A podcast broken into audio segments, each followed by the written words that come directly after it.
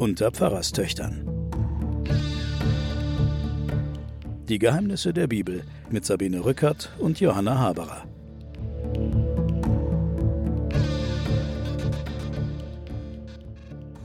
Willkommen zu den Pfarrerstöchtern und den Geheimnissen der Bibel. Mir gegenüber sitzt meine Schwester Johanna, allen hier bekannt als Theologieprofessorin. Ich bin Sabine Rückert, Journalistin bei der Zeit. Wir treten auf in einem Live-Event am 3. Dezember, 20 Uhr, in Hamburg in der Hauptkirche St. Petri, an der Petrikirche 2 in 20095 Hamburg. Wir werden begleitet von Musik und Chören und Orgeln und wir werden über Engel reden. Man kommt auf verschiedene Weise an Karten entweder www.konzertkassegerdes in einem Wort.de oder Geist und Reich Buchladen in St. Petri.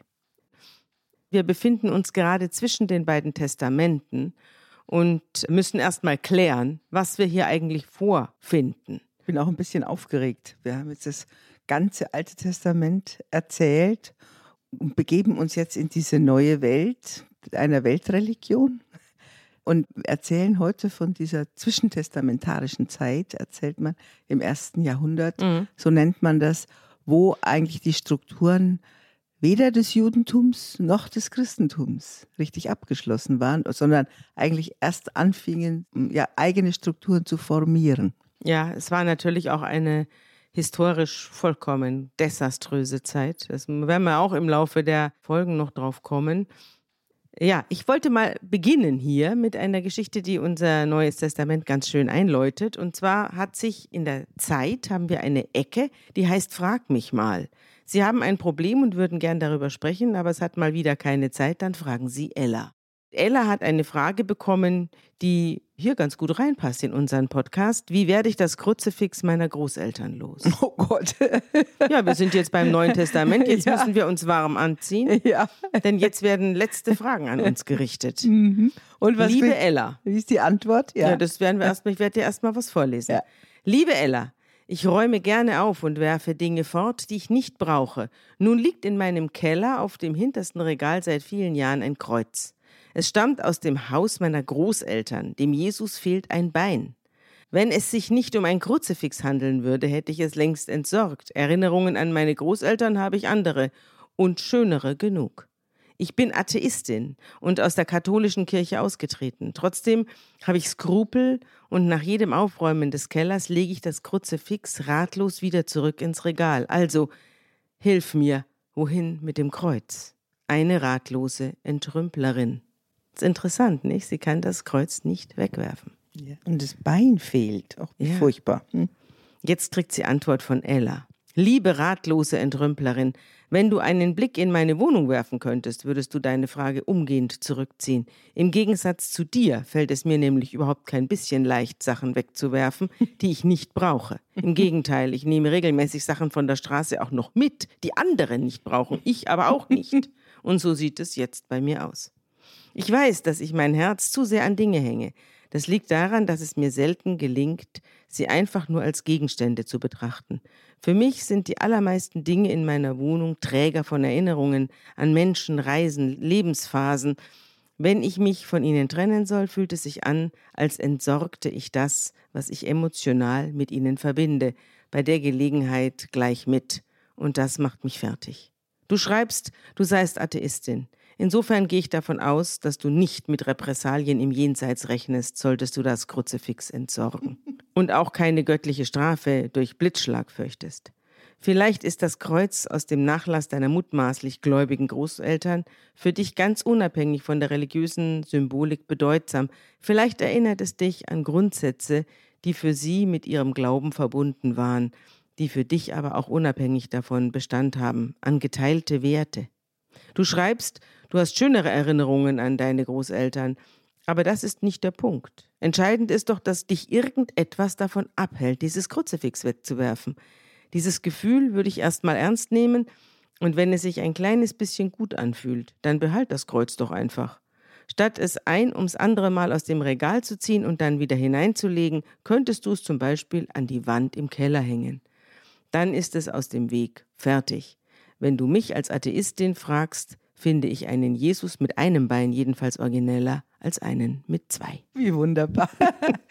Eine sehr, sehr schöne Antwort. Eine salomonische Antwort. Mhm. Und im Keller findet sich ja so manches womit mhm. man nicht so richtig fertig ja, das wird. ist auch das Symbol fürs Unbewusste. Natürlich. Was das man, das, was einen tief sozusagen angeht, man aber nicht so richtig enträtseln kann. Ja.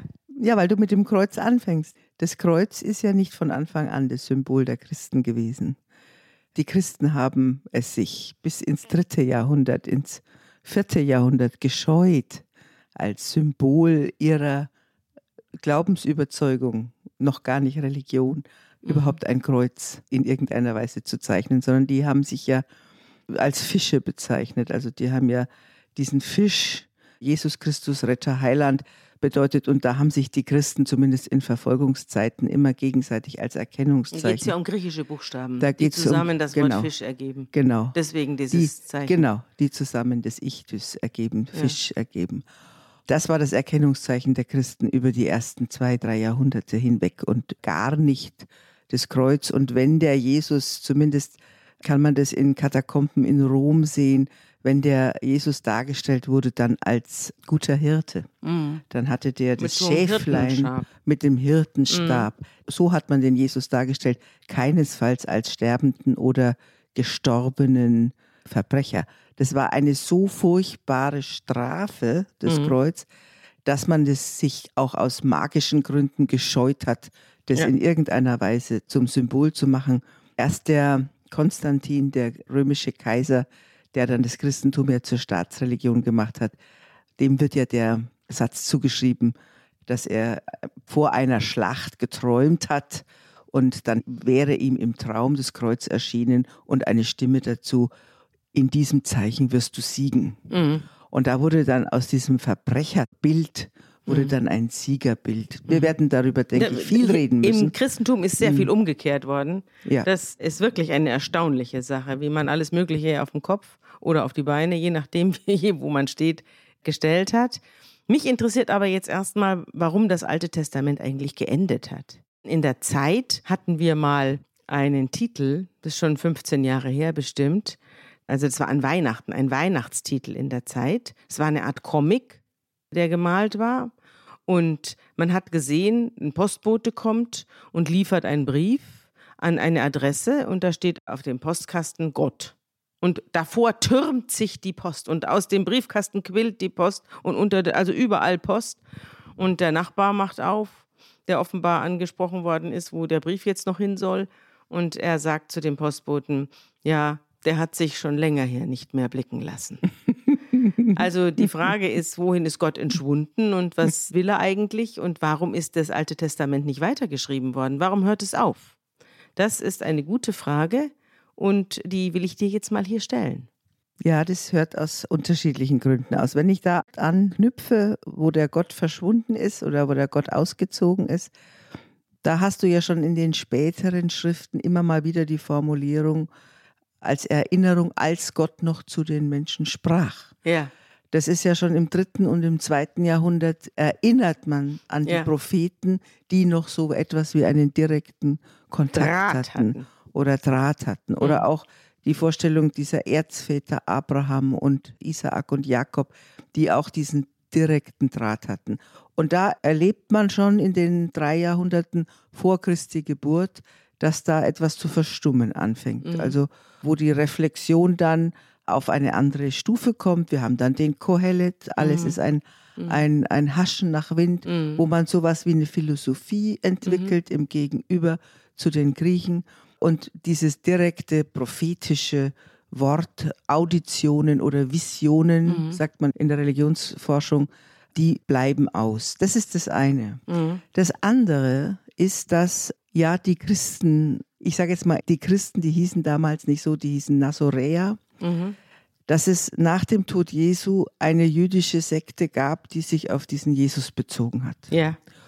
Und die haben ja dann ihre eigenen Schriften angefangen. Wir haben das Neue Testament, das sind 27 Schriften, besteht aus vier Evangelien und Briefen und einer Apostelgeschichte, einer Chronik sozusagen und einer Offenbarung. Mhm. Das ist das, was in diesem kleinen Büchlein, dem Neuen Testament gesammelt ist. Mhm. Nach dem Tod Jesu fing an, sich eine eigene Literatur zu entwickeln bei den mhm. Christen, die ja in die Synagoge gingen und sich als Juden fühlten. Mhm. Dann wurde plötzlich klar, wir sind nicht mehr die gleichen. Mhm. Also in dem Augenblick, wo die Synagogenjuden aufgehört haben, das Gesetz zu befolgen, mhm. nämlich kein Schweinefleisch zu essen, mhm. sich nicht zu beschneiden, in dem Augenblick, wo aus dieser Nationalreligion, aus dieser jüdischen Religion eine Mission an die ganze Welt wurde mhm. und wo das, was das Judentum zusammenhält, nämlich das Erhalten des Gesetzes und das Aufrechterhalten des Gesetzes, durchbrochen wurde. Mhm. Da begannen sich die Juden und die Christen, jetzt nennen wir sie mal Christen in Anführungsstrichen, voneinander zu trennen. Und da mussten dann auch die Juden sowas wie eine Richtschnur, nämlich einen Kanon mhm. der Schriften bilden. Mhm. Und das haben sie getan, erst 72 übrigens nach Christus, bei der berühmten Synode von Jamnia. Wurde dann das Alte Testament mhm. sozusagen zusammengestellt. Ja. Ach, das entstand nach Christus, das, das Alte Testament. Das, das, Alt, das also war jetzt nicht nur eine Testament. Rollensammlung, sondern eine echte. Es war eine Bibliothek mhm. und wurde dann bei der sogenannten berühmten Synode von Jamnia, die in Abgrenzung zu den Nazoräern ja. gesagt hat, was sind denn unsere Schriften? Ja. Wir müssen das, was Judentum bedeutet, festhalten, weil ja. es gibt so viel Durcheinander. Ja. Außerdem 66 bis 70 war der jüdisch-römische Krieg. Ja. Der Tempel war zerstört. Ja. Also hat man gesagt, es bleibt uns als zentrales Identifikationsmerkmal der Tempel nicht mehr. Ja. Was also bleibt uns? Es bleibt uns unsere Schriften, es bleibt das Gesetz, ja. unsere Lebensregeln, unsere Beschneidung. Ja. Das bleibt uns, das müssen wir jetzt festhalten, weil wir werden jetzt in verstreut, verstreut. in die ganze Welt, in die berühmte Diaspora. Das heißt, wir müssen etwas festhalten, was uns zusammenhält. Ja, und das haben Sie auch geschafft. Das haben Sie geschafft. Auf unglaubliche Weise haben Sie das geschafft. Sie haben den Sabbat sozusagen ja. hochgehalten als das zentrale ja. Merkmal, haben das Gesetz hochgehalten. Also man kann sagen, dass wahrscheinlich so etwas wie Judentum, mhm. was wir so nennen, mit den Rabbinern, mit den Lehrern, ja. Gesetzeslehrern, im ersten Jahrhundert erst so richtig entstand mhm. mhm. und dann auch in einer gewissen Weise in Abgrenzung von den Christen. Mhm. In Jamnia ist auf jeden Fall beschlossen worden nochmal, dass der Kohelet, also die Weisheit ja. und das hohe Lied, ja. über das wir äh, letztes Mal gesprochen letztes haben. Mal gesprochen haben und wo du dich schon gewundert hast, wie so ein prall gefülltes, sinnliches mhm. Lied in die Bibel kommt. Mhm. Das wurde bei der Synode von Jamnia beschlossen, dass das auch noch mit mhm. reinkommt, mhm. weil natürlich Gott und das Volk sich gegenseitig lieben. Mhm. Und dann kann man vielleicht sagen, hat es noch 40, 50 Jahre gedauert, bis dann tatsächlich ein gemeinsamer Kanon festgeschrieben wurde. Mhm. Also man kann auch sagen, dass das sogenannte Alte Testament oder das Erste Testament vielleicht 130, 135 nach Christus sozusagen zu seiner Vollendung kam. Ja. Also das Neue und das Alte Testament mhm. in Anführungsstrichen. Wurden gleichzeitig ja, fertig. wurden, ja, gleich, wurden gleichzeitig fertig. Also ich habe ja hier na, auch meine Begleitliteratur, Jack Miles, Gott, eine Biografie. Und der liest die Bibel nicht als Offenbarung einer göttlichen Gestalt, sondern er liest sie als Buch, als Roman mit einer Hauptfigur, die ein großes Abenteuer erlebt, nämlich die Schöpfung, die er selbst hergestellt hat und äh, der daran verzweifelt. Und das lese ich dir mal vor, was er schreibt, mhm. warum das Alte Testament seiner Meinung nach als ja. literarisches Werk ja. endet. Das Leben Gottes, des Herrn im Tanach, beginnt in Aktivität und Reden und es endet in Passivität und Schweigen. So viel ist mittlerweile gewiss offensichtlich. Nicht offensichtlich ist, warum das so ist. Warum nimmt dieses Werk die Form eines langen Decrescendo bis hin zum Schweigen an? Als wir anfangs die Frage, was macht Gott göttlich, stellten, bemerkten wir, dass er von Anfang an anscheinend kein Leben hat, das nicht in Zusammenhang mit seinen menschlichen Geschöpfen steht. Da es keine anderen Götter gibt, kann er kein göttliches gesellschaftliches Leben führen. Es gibt für ihn wirklich niemanden, mit dem er zusammen sein kann, niemanden, sonst als das Geschöpf, welches er nach seinem Bilde gemacht hat. Von Honoré de Balzac heißt es, er habe auf dem Totenbett nach den Gestalten gerufen, die er in seinen Werken geschaffen hatte. Doch was wäre, wenn Balzac zu seinen Lebzeiten keine andere Gesellschaft als diese Gestalten gehabt hätte? Gott ist zu Beginn des Tanach ein Wesen, in welchem Unkenntnis des eigenen Wesens mit gewaltiger Macht verbunden ist, mit unendlichem Talent, könnten wir zu sagen wagen, indem wir die Analogie zu Balzac weiter verfolgen. Wäre der Tanach eine Tragödie, dann würde Gott, nachdem er durch die Beziehung zu den Menschen und vor allem durch seine Beziehung zu Hiob die Wahrheit über sich selbst gelernt hat, in Verzweiflung enden. Doch der Tanach ist keine Tragödie und Gott, der Herr, endet nicht in Verzweiflung. Der Tanach verweigert sich der Tragödie und endet infolgedessen in seiner eigenen Form von Wirrwarr, aber sein Protagonist ist am Ende lebendig, nicht tot. Als Ganzes genommen ist der Tanach also eine göttliche Komödie, aber eine, die der Tragödie nur mit Mühe entrennt. Zum Entsetzen des Herrn erweist sich Hiob nämlich als ein noch perfekteres Abbild des Herrn, als der Herr es vorgesehen hatte. Der Herr will sehen, woraus Hiob gemacht ist. Nun gut, Hiob wird es ihm zeigen. Aber Hiob wird auch sehen, woraus der Herr gemacht ist. Als der Herr in seiner Rede Hiob mit roher Gewalt zum Schweigen bringen will, hat Hiob so viel gehört, wie er wissen muss. Er verlangt keine weitere Enthüllung Gottes, und deshalb verliert er das Interesse an Gott.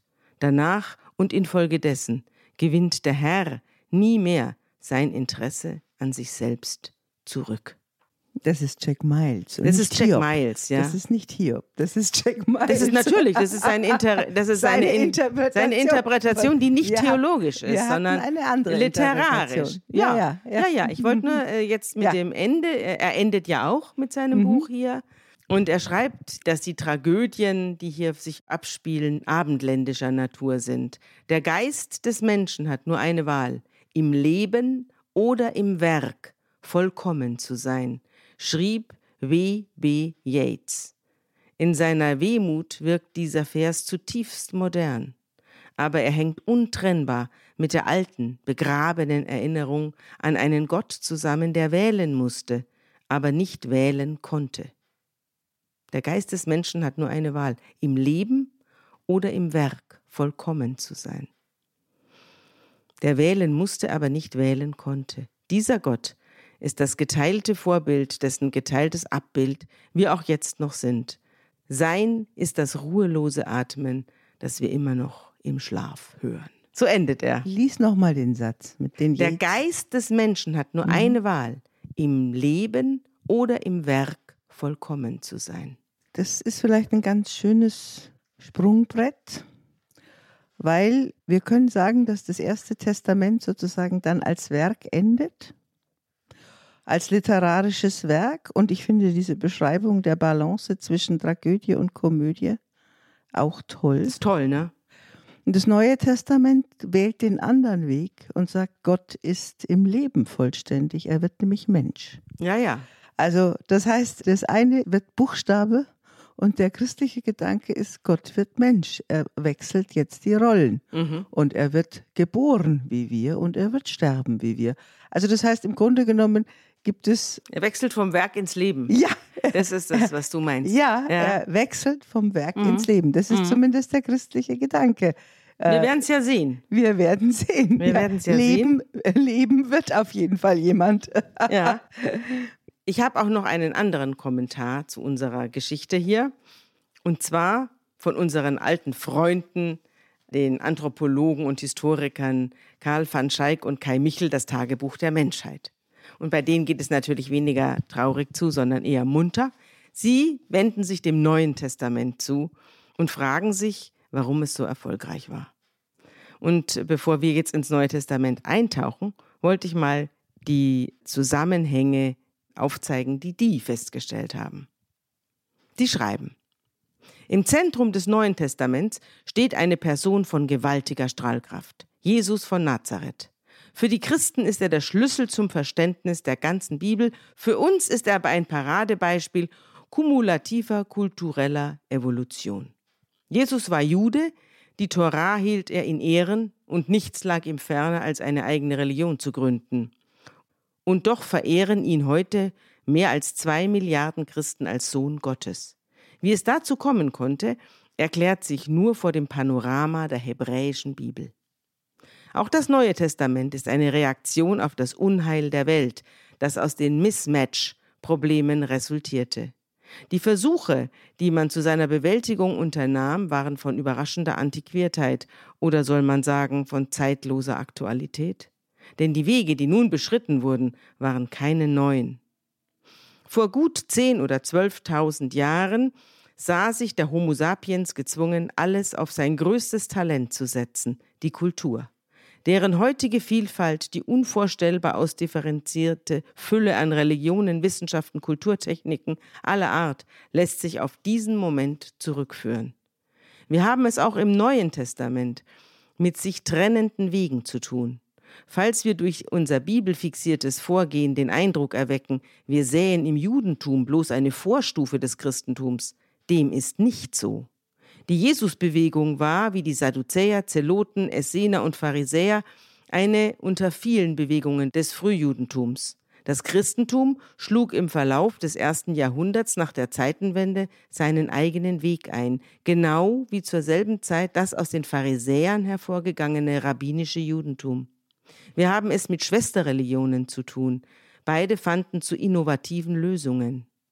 Der hebräischen Bibel aber gebührt die Ehre der Elternschaft. Wieder waren es die Katastrophen in den Jahrzehnten um das Jahr Null herum, die dazu führten, dass Juden und Christentum auf verschiedenen Wegen ihr Glück versuchten, dem Unglück zu entgehen. Bereits im Frühjudentum finden sich viele der psychologischen und intellektuellen Faktoren, die das Christentum später so unwiderstehlich machen sollten.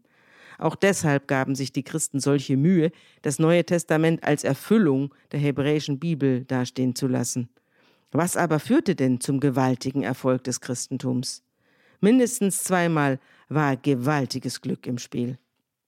Das erste Mal, als der paulinisch geprägte Flügel der Christusbewegung in der Diaspora die Katastrophe des jüdisch-römischen Krieges von 66 bis 70 überlebte, anders als etwa die Sadduzäer, die Zeloten und wohl auch die Urchristengemeinde in Jerusalem. Das zweite Mal, als sich der römische Kaiser Konstantin, du hast es gerade erwähnt, für das Christentum entschied und in den innerrömischen Machtkämpfen die Oberhand behielt. Ohne Konstantin wäre das Christentum eine avantgardistische Sekte geblieben. Das größte Potenzial des Christentums aber hat einen Namen, Jesus von Nazareth. Er beeindruckt sogar Menschen, die nicht an Gott glauben.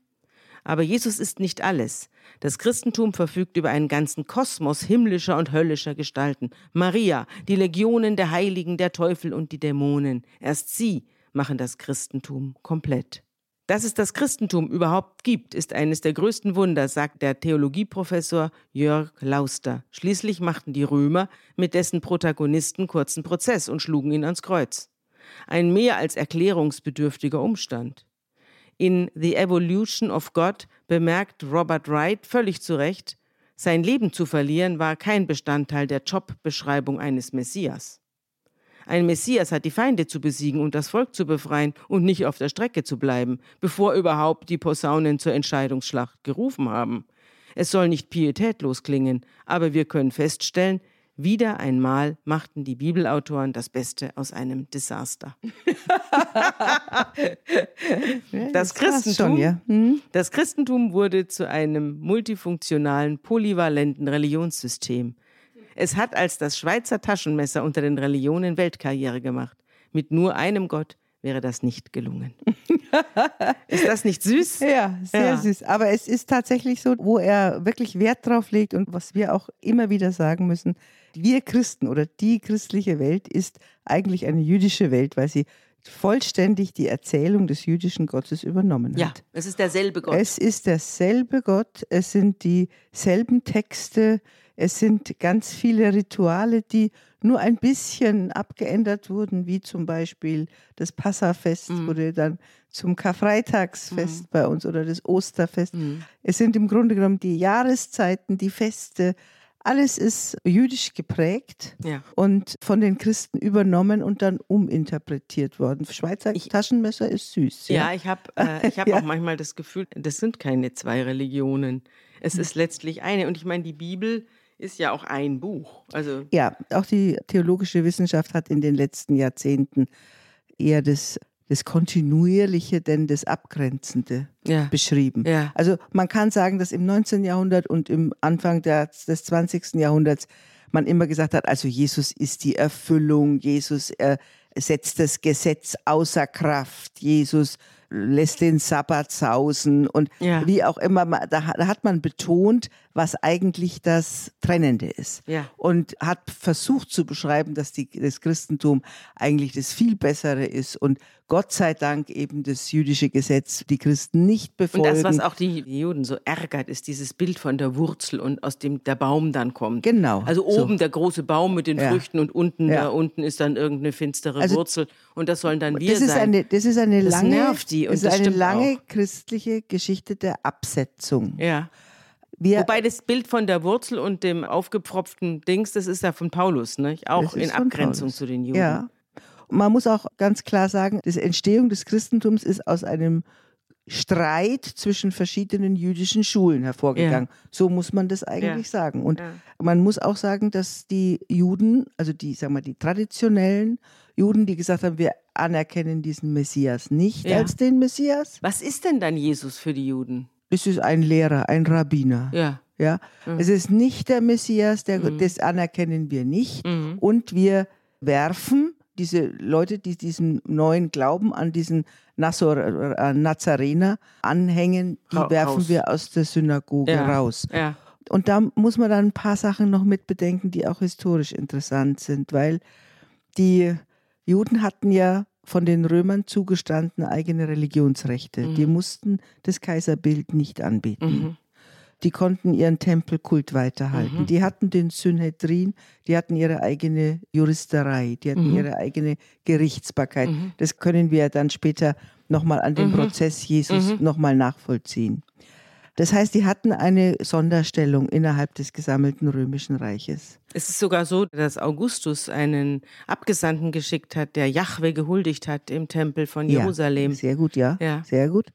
Und umgekehrt ist jeden Tag ein Stier und zwei Schafe geopfert worden. Dem allerhöchsten Gott hieß Ja. es dann im Tempel, im jüdischen. Ja. Da konnte dann der Kaiser sagen, okay, ich bin gemeint. Das hat man sozusagen ein bisschen offen gelassen. Also das heißt, es Mhm. So wie gab früher auch, Ja. hat man es ja auch offen gelassen. Der Herr des Himmels, wir ja, genau. uns. Ja. Ja. Also das hat man auf jeden Fall, gab es eine gegenseitige Anerkennung. Was bedeutet denn das, als die Christen aus der Synagoge geflogen sind? Mhm. Haben sie selber Synagogen aufgemacht, oder? oder Nein, was? sie haben sich dann zu Hause getroffen, Mhm. haben sich dann in den Wohnungen getroffen, Mhm. aber sie sind nicht mehr unter diesem jüdischen Schutz gestanden. Ach die so. ganzen Verfolgungen Mhm. Fingen an, als die Juden gesagt haben, die gehören nicht zu uns. Ah, ja. Und dann Und haben wer wir hat sie denn dann verfolgt? Ja, das ist der Diokletian, die ganzen rö- römischen Kaiser, weil die Christen das, was die Juden nicht mussten, nämlich vor dem Kaiserbild niederknien und opfern, Ja. das war den Juden erlassen. Mhm. Als die Christen aus dem Schutz des Judentums rausflogen Mussten sie das? und haben das aber auch nicht gemacht. Ah ja, und dann sind sie umgebracht worden. Und dann sind sie umgebracht worden. Also Mhm. das heißt, die große, Deswegen hatten die so einen Wut auf die Juden. das, Das ich merkt glaube, man ja auch in, in dem Johannesevangelium ganz schlimm. Das ja. glaube ich. Und dann muss man natürlich auch sagen, das ist ja nicht nur einseitig gewesen. Mhm. Du kannst also auf dieser berühmten Synode, Jamnia ist da, wo jetzt Gaza ist, also Ja. irgendwie 22 Kilometer Ja. südlich von Tel Aviv Ja. oder Jaffa liegt Mhm. es. Aber du kannst dann nachlesen, jetzt lese ich aus einem Buch, das ich auch sehr schön empfehlen kann, Die Welt zur Zeit Jesu von Werner Dahlheim. Mhm. Ist das ein Konsequent Historiker oder was das ist ein das? Historiker, Mhm. ja. Konsequent trennte sich nun die Synagoge auch von den Christen. Mhm. Die Septuaginta wurde verdrängt, das ist die Bibelübersetzung, die die Christen verwendet haben. Mhm. Die griechische Bibelübersetzung wurde verdrängt, da sie zur christlichen Bibel geworden war. Eine andere Übersetzung nahm ihre Stelle ein, da es in den Diaspora-Gemeinden unsinnig gewesen wäre, da es unsinnig gewesen wäre, den Gebrauch der griechischen Sprache zu verbieten. In das jüdische Hauptgebet, die zwölfte Bitte des 18-Bitten-Gebets, wurde dann die Verwünschung der Ketzer eingefügt. Das war aus 70. Den Das war bei der Zerstörung des Tempels. das nach der Zerstörung des Tempels Mhm. hat man, wie gesagt, das Erste Testament angefangen als Kanon, Richtschnur Mhm. zu sammeln. Und da wurde dann in das 18-Bitten-Gebet des, des Juden jeden Tag, der jeden Tag dieses betet, wurde die Verwünschung der Ketzer eingefügt. Und da Lag es heißt daran, dass man die Zerstörung des Tempels auf die Ketzer zurückgeführt hat? Hat man denn die Zeloten da auch drunter gerechnet? es, nein, also es ist umgekehrt. Die Christen haben die Zerstörung des Tempels als Strafe an den Juden interpretiert. Ach so. Mhm. Das wirst du dann auch sehen, wenn Jesus dann über den Tempel weint und so. Und dass das Volk, dass es nicht wert gewesen ist, so ungefähr formuliert. Aber das Gebet, das dann die Juden gebetet haben, heißt es dann, den Abtrünnigen sei keine Hoffnung und das Reich der Gewalt, das ist Rom, mögest du eilends ausrotten in unseren Tagen. Und die Nazarener und Ketzer mögen umkommen in einem Augenblick. Sie mögen ausgelöscht werden aus dem Buch des Lebens und nicht mit den Gerechten eingeschrieben werden. Also diese Trennung ist nicht nur einseitig, die ist äh, von beiden Seiten Ja. geschehen. Also Und- nach der Zerstörung des Tempels kam Ja. es zu dieser unversöhnlichen Trennung zwischen Ja. den Nazoräern und den alteingesessenen Juden. Ja, da kannst du jetzt dann damit rechnen, dass jetzt auch so etwas wie die christlichen Schriften entstehen. Mhm. Also das Erste, was entstanden ist, Sabine, das sind die Briefe des Paulus. Das Mhm. Der war hat angefangen, ne? Ja. vor, noch vor den Evangelien. Ja, der hat angefangen, sagen wir mal, Jesus ist so um 33, 34 gestorben. Dann da haben sich die Christen dann in kleinen Gemeinden gesammelt und sind zur Synagoge gegangen, beziehungsweise in den Tempel gegangen und haben aber den auferstandenen Christus. Das zentrale Bekenntnis ist, Christus ist auferstanden. Und da kam dann der ehemalige Christenverfolger Paulus, Ja, der Paulus war doch Jude ja, Jude, ein und römischer Pharisäer. Bürger. Er war ein Pharisäer, ist in Antiochien, einem der geistigen Zentren der damaligen Welt, heute Türkei am Orontes, Mhm. aufgewachsen und war ein sehr, sehr gebildeter Mann, hat die Christen verfolgt Mhm. und ist dann selber Christ geworden. Die Geschichten werden wir noch Die erzählen. Geschichte erzählen wir dann, wenn wir soweit sind. Genau. Ja, wenn wir zu ihm Also er kommen. ist auf jeden Fall bekehrt worden und hat sich als einer der Apostel gefühlt. Mhm. Einer, der zwar Jesus nicht selbst begegnet ist, aber ihm trotzdem in einer Vision begegnet ist. Und er beginnt dann Briefe zu schreiben. Und er ist derjenige, der eben sagt, wir missionieren nicht nur bei unseren Volksgenossen, den Juden, Mhm. sondern wir missionieren bei allen, weil das ist eine Botschaft. Dieser Gott ist nicht ein Gott der Juden, sondern der hat die Erde geschaffen und die ganze und der ist für die ganze Welt zuständig. Und dieser Christus ist für die ganze Welt zuständig. Und diese Entscheidung, die der Paulus angetrieben hat und wo er sich zum Beispiel mit dem Vertreter des Judenchristentums, dem Petrus, wahnsinnig gestritten hat, Der wollte ein zweites Judentum aufmachen. der wollte ein zweites Judentum aufmachen und der hat gesagt, wir müssen, also wer zu Christ wird, der muss erst beschnitten werden, der muss die Gesetze halten, die Speisegesetze, den ganzen Alltag genauso machen, wie das ein Jude macht. Aber dazu glaubt er, dass der Messias der Christus ist. Ja. So. Da haben sich dann die Wege getrennt auf einer Synode, die vermutlich in Jerusalem stattgefunden hat. Und Unter dann, den Nazoräern. Also eine, eine Synode innerhalb der Frühchristen. Ja, so vielleicht so um f- 50 rum, Ja. 45, Ja. 50 rum. Da gab es so noch gar 10, kein Evangelium, gar 10 nichts. Nein, gar nichts. Da hat man sich gegenseitig die Geschichten erzählt. Mhm. Vermutlich hat man Jesus-Worte schon aufgeschrieben gehabt, Mhm. die man sich gegenseitig erzählt hat oder zitiert hat. Und dann haben sie beschlossen, also geh du rechts und geh ich links. Ja? Ja. Also bleibt ihr Juden, wir gehen zu den Heiden, wir gehen in die Türkei heutige, Mhm. wir gehen nach Zypern, wir erzählen von diesem Jesus und wir erzählen, ihr braucht euch nicht beschneiden lassen, ihr müsst nicht das jüdische Gesetz einhalten, ihr müsst es nur kennen, das ist das alte, das, Mhm. Das ist unsere reicht. Mhm. Bibel und der Schöpfergott ist unser Gott und so weiter und so fort. Ja. Das haben sie weitergegeben. Ja. Und dann hat der Paulus angefangen, Lehrbriefe zu schreiben, Mhm. wo er sowas skizziert, wie eigentlich ja die Theologie oder das Glaubenswissen eines Christen aussehen könnte. Mhm. Aber die haben natürlich gedacht, der Jesus kommt, der Christus Der kommt, kommt wieder. übermorgen. Genau. Ja. Deswegen haben die auch nichts aufgeschrieben. Ach so. Die haben, die das haben, ist der Grund. Die haben nichts aufgeschrieben, die haben sich ja auch nicht so gefühlt, als wenn sie irgendwelche Traditionen, jetzt machen wir die Welt geht unter, der Christus kommt. Ja. Das war dieses Lebensgefühl des ersten Jahrhunderts. ja. Tempel zerstört, Römer, Ja, alles jetzt ist kaputt gemacht. Jetzt es ist ist, Ende. das Ende. Und dann kam er aber nicht. Dann kann man nicht. Und dann hat man Gibt's doch den angefangen. berühmten Witz, Johanna. Na, zwischen- es- was es unterscheidet Christen und Juden. Ja, das ist eigentlich kein Witz, es ist ein kleines Gespräch, von dem der Amos Ost, der jüdische Schriftsteller, erzählt. Ja. Der seine Oma gefragt hat, was ist denn der Unterschied zwischen den Christen und den Juden? Dann hat sie ihm über den Kopf gestrichen, er war vielleicht so fünf, sechs Jahre alt und hat gesagt, du, das ist ganz einfach. Wenn der Messias kommt und sagt, schön euch zu sehen, dann haben die Juden recht gehabt. Und wenn er kommt und sagt, schön euch wiederzusehen, dann haben die Christen recht gehabt. Das ist eigentlich alles. Also die haben auf jeden Fall fest daran geglaubt, dass der Christus jetzt wiederkommt und zwar sofort und zwar noch zu ihren Lebzeiten. Ja, ja. Weil der Paulus setzt sich ja dann in einem seiner Briefe, in einem der ersten an die Thessalonicher, also an die Leute in Thessaloniki, setzt er sich damit auseinander, was ist denn, wenn jetzt die ersten Christen sterben ja. und haben den wiedergekommenen Christus nicht gesehen? Ja. Eine Riesenfrage für die ja. Leute. Wahnsinn. Wahnsinn. Also das sind die Grundfragen, die erstmal beantwortet werden müssen. Und dann, als dann klar ist, der kommt nicht morgen und kommt nicht übermorgen, beginnen die ersten Evangelisten aufzuschreiben, wie dieses Leben eigentlich ausgesehen hat. Wir haben in unserem Neuen Testament vier Varianten dieses Jesus-Biografie-Plots, Ja. wenn man so will. Ja. Wir haben vier Evangelien. Das ist äh, Matthäus, Markus, Lukas und Johannes. Warum diese vier? Es gab ganz viele andere, zum Ja. Beispiel auch Thomas Evangelium und andere. Also erstmal sind, äh, muss man sagen, es sind vier völlig verschiedene Theologien da drin aufgehoben. Wir werden auf die Unterschiede, glaube ich, Mhm. Ja. Äh, ja noch ausführlich kommen.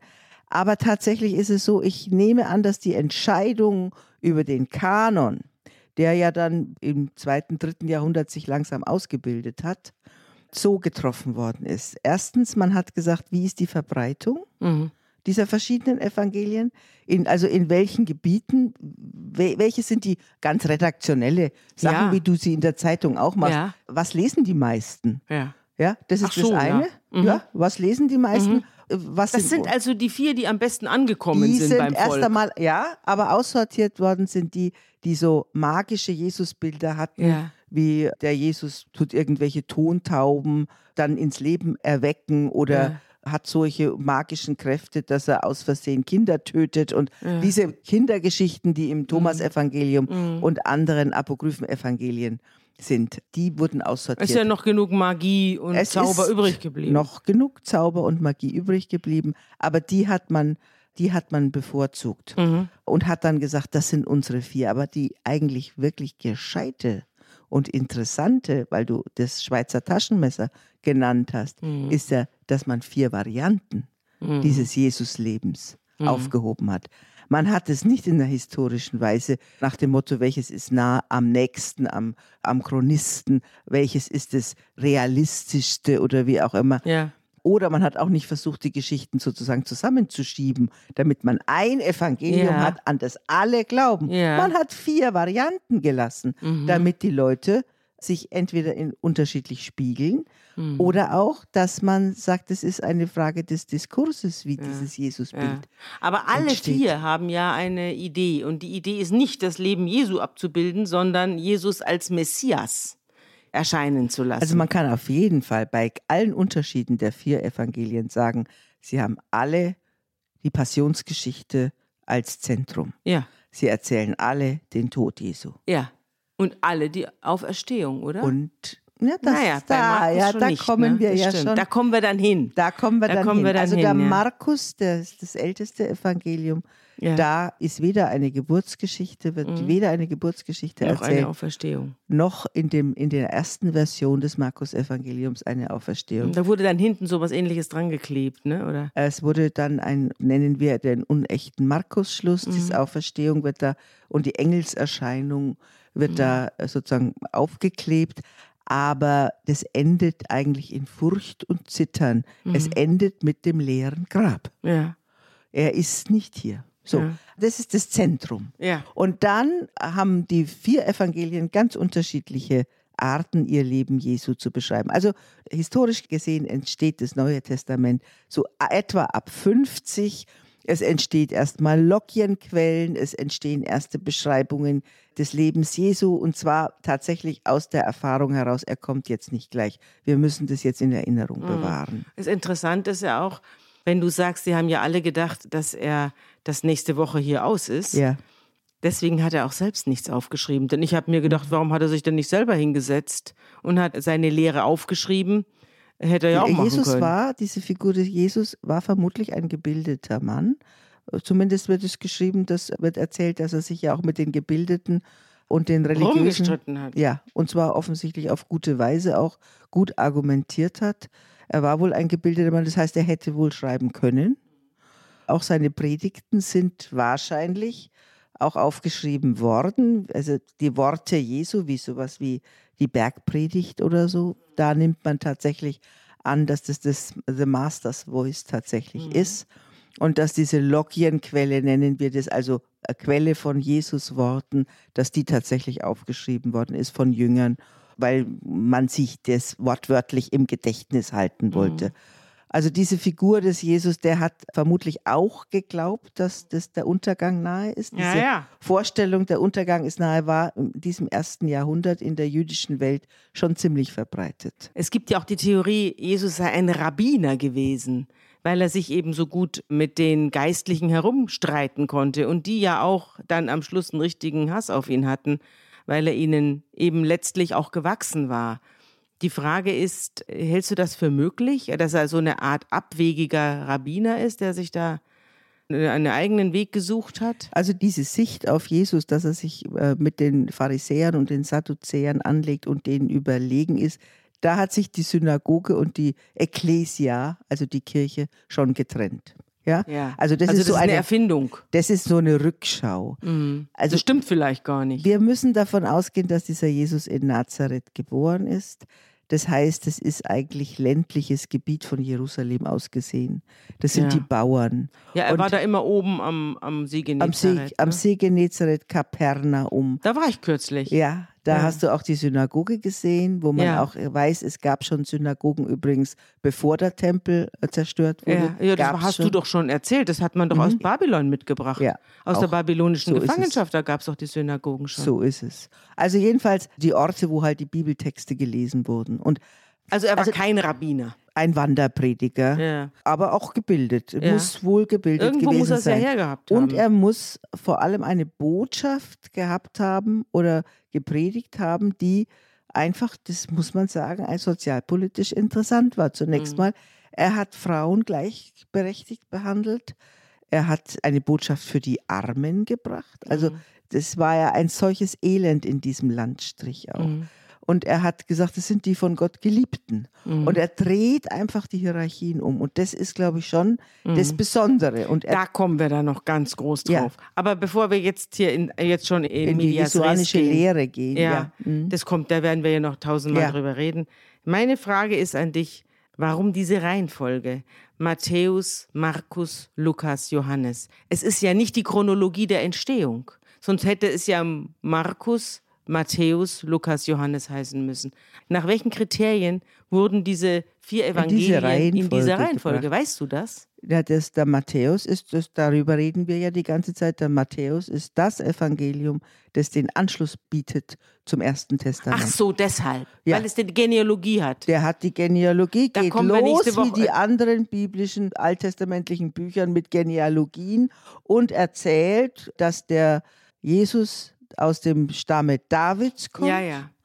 und dass der David ist erschienen 14 Generationen. Ja, da kommen wir ja nächstes Genau. Mal drauf. Das Ja. wird ja noch große, Genau, großes also Thema der David ist auf, es gibt von der Schöpfung bis zum Jesus wird sozusagen ein Strich gemacht, Ja. ein durchgängiger hier. Strich Mhm. gemacht. Und deswegen steht er am Anfang. Der steht am Anfang, der ist derjenige, der den Link macht zu unserer jüdischen Tradition. Wir Christen sind eigentlich eine jüdische Religion. Sag mal, ein bisschen kommt mir das so vor mit dem Jesus wie mit Luther. Ne?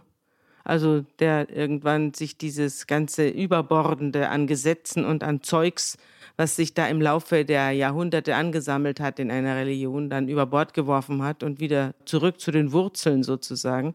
Und diese ganze Lehre mit den Armen und so weiter, das kommt ja aus dem Judentum. Das ja. kommt ja aus dem Judentum. Es ist ja kein ja. neuer Gedanke, ja. sondern das ist ein wieder ausgegrabener Gedanke sozusagen. Ja. Ein bisschen erinnert mich das an, ja, die also diese die Debatten sind übrigens unter den Historikern ganz ähnlich, mhm. nämlich was ist eigentlich das eigene was nicht schon da gewesen ist an ja. Gedanken ja. bei dem Jesus? Ja. Diese Frage stellen sich die Mittelalterhistoriker und die Reformationshistoriker auch. Was ist eigentlich an dem Luther das eigene, was nicht schon in der Luft vorher gelegen hat ist. und vorher einer mhm. gedacht hat? Bei dem Jesus kann man es ganz schön zeigen. Er wird gefragt, was sind die höchsten Gebote? Mhm. Weil sie ihn prüfen wollen, ob er sein Bescheid altes weiß. Testament kennt. Ja. Mhm sein Testament, seine, seine Gesetze kennt. Und dann kompiliert er zwei Gebote, die an sehr unterschiedlichen Stellen im Ersten Testament stehen. Mhm. Nämlich, du hast einen Gott und verehre diesen einen Gott mhm. und liebe den Nächsten wie dich selbst. Mhm. Das ist eine Kombination, die steht so nicht im Ersten mhm. Testament, sondern mhm. die stehen an unterschiedlichen Stellen. Aber mhm. er macht das Bekenntnis zu dem einen Jahre als erstes Gebot und das zweite die Nächstenliebe. Mhm. Und so kann man das ein bisschen mhm. sehen, dass der arbeitet, der Jesus, mhm. dass er Dinge miteinander in Verbindung bringt, die getrennt die, waren, die getrennt mhm. waren und auf diese Weise ja sich selber wahrscheinlich vorstellt, dass er die ursprüngliche Religion, das was ursprünglich gemeint war, dass er das zum Vorschein Ja, das wollte bringt. Luther doch auch. Genau, mhm. das wollte Luther ja. auch.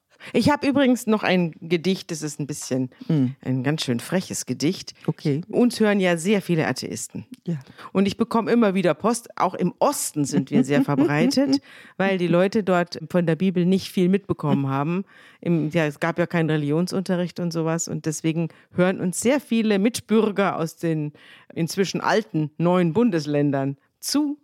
Und äh, dieser hier, der, der mir hier geschrieben hat, und auch dir übrigens, nicht nur mir, er hat uns beiden geschrieben. Äh, Wolfgang Klosterhalfen, der allerdings aus dem Rheinland kommt und offensichtlich von der katholischen Kirche genug hat, der hat geschrieben, sehr geehrte Frau Rückert, mit großem Interesse und so weiter hört er uns zu. Und insgesamt halte ich die Bibel für ein böses Buch mit fürchterlichen Folgen. Literarisch haben mich aber vor allem Hiob, Kohelet, das Hohe Lied und die Offenbarung sehr beeindruckt. Meine poetischen Darstellungen dieser großartigen Texte, ich lese dir gleich was vor, finden Sie in der gerade erschienenen Kurzfassung meiner Reimbibel, die ich für teuflisch günstige 666 Cent anbiete. Für sympathische Pfarrers und Priesterstöchter sind sie natürlich gratis. Es würde mich freuen, wenn ich Ihnen und auch vielleicht auch Ihrer Schwester damit eine Freude machen könnte. Wolfgang Klosterhalfen. Und dann hat er, ich lese dir mal vor, was er geschrieben hat, er hat gleich ein Gedicht auf die Bibel gemacht. Er ist ein Diplompsychologe aus Düsseldorf und hat Folgendes geschrieben. Ein Gedicht auf die Bibel. Die Bibel ist ein böses Buch, der Menschheit wurde sie zum Fluch. Zwar hat sie auch paar gute Stellen, doch mehr gibt's von den Kriminellen. Jeder sollte vorm Verwesen mal die ganze Bibel lesen, was darin an Irrsinn steht, kaum auf eine Kuhhaut geht. Aus der Bibel rinnt das Blut, was Gott tut, das ist selten gut. Ständig droht und mordet er hinter seiner Schöpfung her. Grausam sind des Herrn Werke, Mitleid ist nicht seine Stärke, grausam ist er von Natur, lieb ist er ganz selten nur. Was die Bibel uns berichtet, ist zum größten Teil erdichtet. Auch die meisten Jesus-Sprüche sind aus der Gerüchteküche. Jesus war ein Gottessohn? Fake News gab es damals schon. Jesus muss zur Rechten sitzen, praktisch für die Kirchenfritzen, die seitdem bis zum Erbrechen für den Herrn im Himmel sprechen. Nachzulesen alles hier. Wünsche dabei viel Pläsier.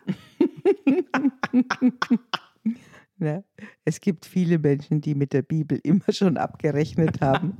Das ist ein altes Spiel und ich ja, finde auch, auch, immer wieder äh, ganz lustig. Ja, und auch schlau gedichtet. Ja, sehr hübsch also, gedichtet. Ja, ja, es ist ja auch, ich meine, wir haben das Erste Testament erzählt mhm. und ich finde ja das Tolle daran, dass, dass es die Menschen so beschreibt, wie sie sind. Mhm. Und wir gehen immer mit diesem griechisch-philosophischen, systematischen Blick auf die Bibel zu nach dem Motto, es muss alles irgendwie systematisch stimmen. Das hat die Leute damals nicht interessiert. Die hat interessiert, was ist unsere Lebenswirklichkeit und wie können wir sozusagen wie können wir unsere Lebenswirklichkeit mit der Vorstellung von Gott verbi Ja. verbinden. Aber das Zweite Testament, das Neue Testament, wie wir sagen, das ist ein Buch, in dem der Mensch nicht so beschrieben wird, wie er ist, sondern wie er sein soll, oder? ja, oder was so ist kann das? man sagen. Da Das ist ja, das ist, Ja. hat ja eine andere Ziel, ist eine, eine Belehrung jetzt. Da tritt dann jemand auf, den dann seine Nachfahren oder seine Follower, seine Jünger als Gottessohn beschreiben, wobei Gottessohn ist ja auch damals ein Kaisertitel oder Mhm. ist ja auch der damaligen religiösen Welt kein unbekannter Titel. Also, Mhm. aber Davids Sohn, als der wird besprochen, einer aus dem Stamme Davids. Dann wird er beschrieben als Menschensohn. Das heißt, wir nehmen an, weil Menschensohn ist der Begriff, der im Markus-Evangelium auf den Jesus angewendet wird. Das heißt dann schon ein exemplarischer Mensch. Also der Sohn des Menschen. Also äh, ich glaube, das ist etwas, womit sich Jesus selber vielleicht identifiziert hat. Und der beschreibt dann eine Welt, die anders wird. Das stimmt. Also der hat schon den Anspruch zu sagen, ich verändere die Welt und ich skizziere ein sogenanntes Reich Gottes, Ja. das anders ist, als was wir bisher kennen. Und das ist der Anspruch von Jesus. Wir werden ja sehen, äh, wie ihm das äh, gelingt oder auch nicht gelingt und mit welchen Mitteln er arbeitet. Ja. Und äh, das machen wir dann das nächste Mal, oder? Ja, vielleicht sollte ich als gutes Wort zum Schluss noch vielleicht ein zentrales Bekenntnis der Christen, was sozusagen das Urbekenntnis war, Ja, noch vorlesen. bitte sehr. Am Beginn des christlichen Glaubens steht das Bekenntnis zur Auferweckung Jesu von den Toten. Das ist das Zentrale, wo die Menschen angefangen haben zu schreiben. Und das lassen wir uns jetzt mal vorlesen als Abschluss von unserer zwischentestamentarischen Episode. Also, ja, lassen wir uns jetzt mal vorlesen. Und das klingt jetzt so.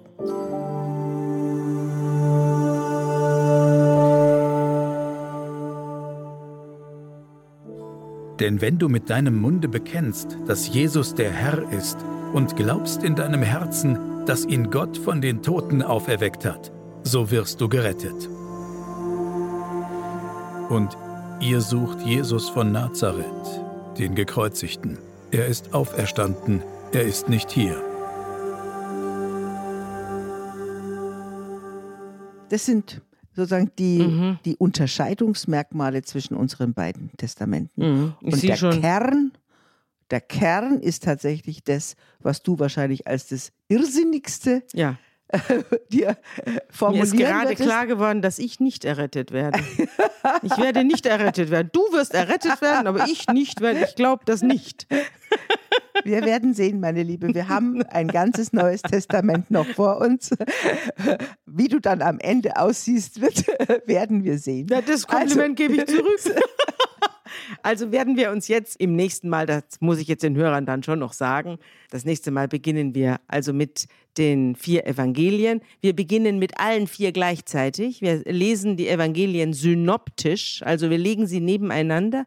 Wir gehen jetzt nicht eins und dann das nächste und dann das übernächste durch und erzählen immer wieder dieselben Geschichten in anderen Worten, sondern wir legen die Evangelien nebeneinander und wir lesen die Geschichten, die ja unterschiedlich sind in den vier Evangelien, dann parallel. Genau, wir machen so, wir nehmen das älteste, den ältesten Text der Jesus-Biografie von Markus, das ist unser Leitfaden, Ja. und dann erzählen wir in kleinen Beulen wie jeweils die anderen. Und wir fangen an, würde ich jetzt sagen, wir sind jetzt im Advent, also es ist schön, jetzt nach vier Jahren beginnen wir sozusagen das Neue Testament wieder im Advent Ja. und wir erzählen die Vorgeschichte Jesu. Genau, wir erzählen viermal, was die vier Evangelien schreiben, bevor Jesus auftaucht. Genau.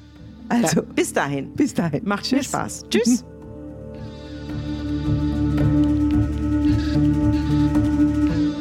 Unter Pfarrerstöchtern ist ein Podcast der Zeit und von Zeit Online. Produziert von Pool Artists.